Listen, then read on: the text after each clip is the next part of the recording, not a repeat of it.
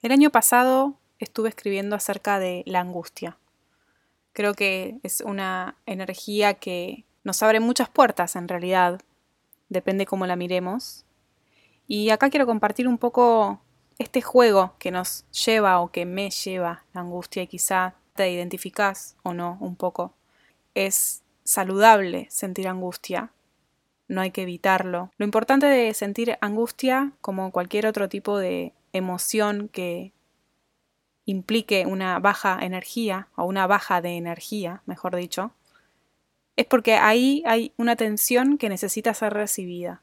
Hablamos en otros episodios de la economía de la tensión. Cuando sucede la baja energía, ahí hay un llamado de atención del cuerpo. Maga y Millennial, el podcast.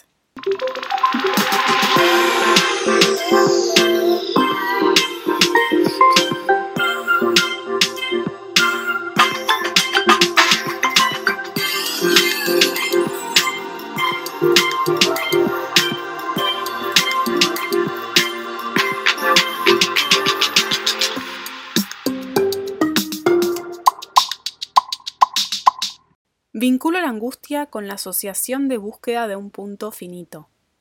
Dicen que nacemos angustiados y angustiadas, la mayoría llorando. ¿Será un acto reflejo de caer en ciertas realidades? Con el tiempo, las experiencias y los años, te das cuenta que por más decisión que alguien tome, por más pateadas de tableros, por más corte con lo tóxico de nuestras vidas, y lleguemos a ese momento bello y carente de cuestionamiento, y haya solo una presencia del perfume del disfrute existencial, el estado de angustia siempre le llegará a nuestro ego. No es de agua fiestas lo que digo. Podés surfear una buena ola positiva e ilusoria por un buen rato, podés ver florecer la planta que cuidaste con mucho cariño, pero en un momento se empieza a marchitar. Es el momento del ciclo final. La fase de esa flor ya se cumplió, la planta tiene la necesidad, con mayúsculas, de florecer por otro lado.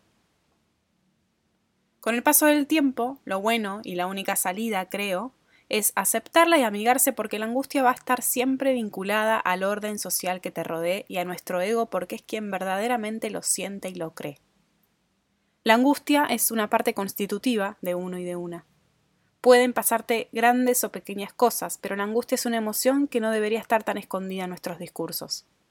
No está mal estar angustiado y angustiada. Hay una angustia política, una angustia económica, una angustia laboral en la rutina, los vínculos, lo cotidiano, existir, el narcisismo, las intenciones ilusorias de uno misma, la realidad que construyen los medios, o angustia por mirar al otro. El sentido común genera angustia. Leer tantas veces la palabra angustia casi que genera angustia. El plano físico es el que genera esa angustia. La angustia lleva a malos hábitos y a malas elecciones mínimas quizás, pero comienzan a hacerse presentes. Hay personas que ni mencionan el concepto angustia, lo que no significa que no lo vivencien. Quizás ni a veces nosotros sepamos que lo que sentimos es angustia. La angustia deviene de aquello que creemos que nos merecemos, pero es una zanahoria que no ha llegado a nuestro plano físico más que en forma de zanahoria no alcanzada. La angustia es un rastrillo que nos atraviesa por ámbitos de la vida sin importar tiempo ni espacio llorar de angustia en la calle, en el trabajo, en la cama. Te arrasa. Nudo en la garganta, dolor en la panza, presión en el pecho, respiración. La angustia quiere salir. Qué lindo, la angustia quiere salir en forma de palabras, de actividades, de comunicación y de decisiones.